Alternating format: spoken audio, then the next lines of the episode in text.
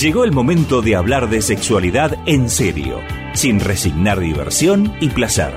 Ana María Vega y Nuri Plata te proponen ir destruyendo mitos para construir una sexualidad plena.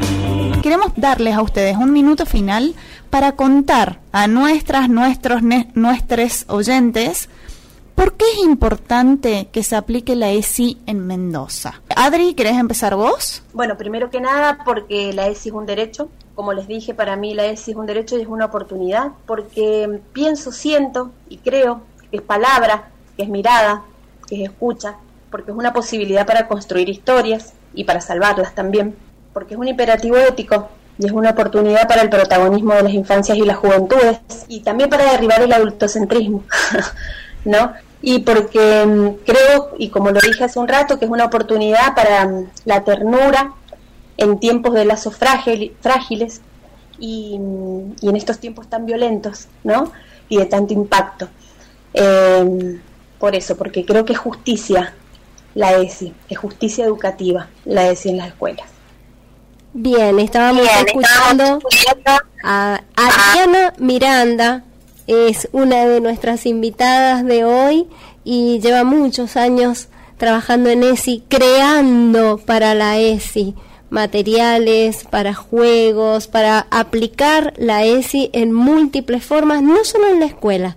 Y eso es una cosa que nos queda como capítulo para otro momento. Total. La educación sexual integral en otros espacios. Para mí la ESI sirve eh, para acompañar procesos en mis alumnos, alumnas, en mis colegas y en las familias, eh, para que puedan acercarse a las sexualidades que hay veces que ni los mayores tenemos en cuenta, las diferencias, ¿no? Sexualidad, sexo y todo eso que nosotras ya empezamos a militar hace mucho tiempo y porque, como dijo Adriana, además que somos sujetos de derecho, tenemos una normativa, tenemos leyes las cuales debemos cumplir.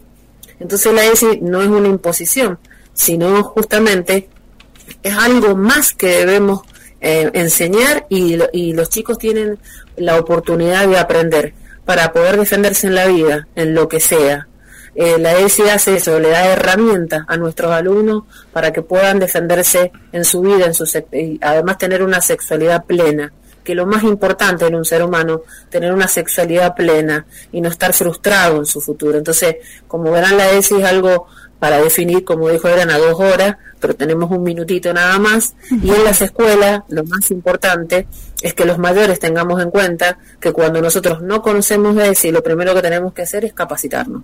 Para eso sirve la ESI, para eso sirve el programa, para eso sirve la ley, porque voy, la busco y me desasno y no cometo errores, y no cometo errores con los niños ni con los hijos de los demás. Me parece algo fundamental.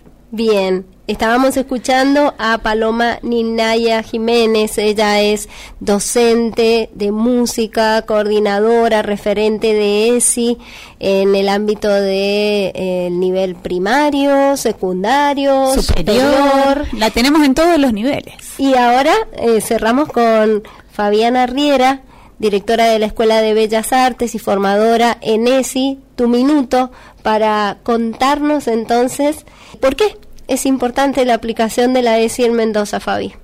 Eh, me parece que la ESI repara dolores, eh, acompaña dolores y evita dolores también. Creo que, va a ser una sociedad más justa y creo que lo que logra es una sociedad que, se base más en, el amor, el acompañamiento eh, y que eso va a ser un, un mundo diferente y una sociedad absolutamente diferente y lo vivenciamos en las escuelas cuando son atravesadas por la ESI.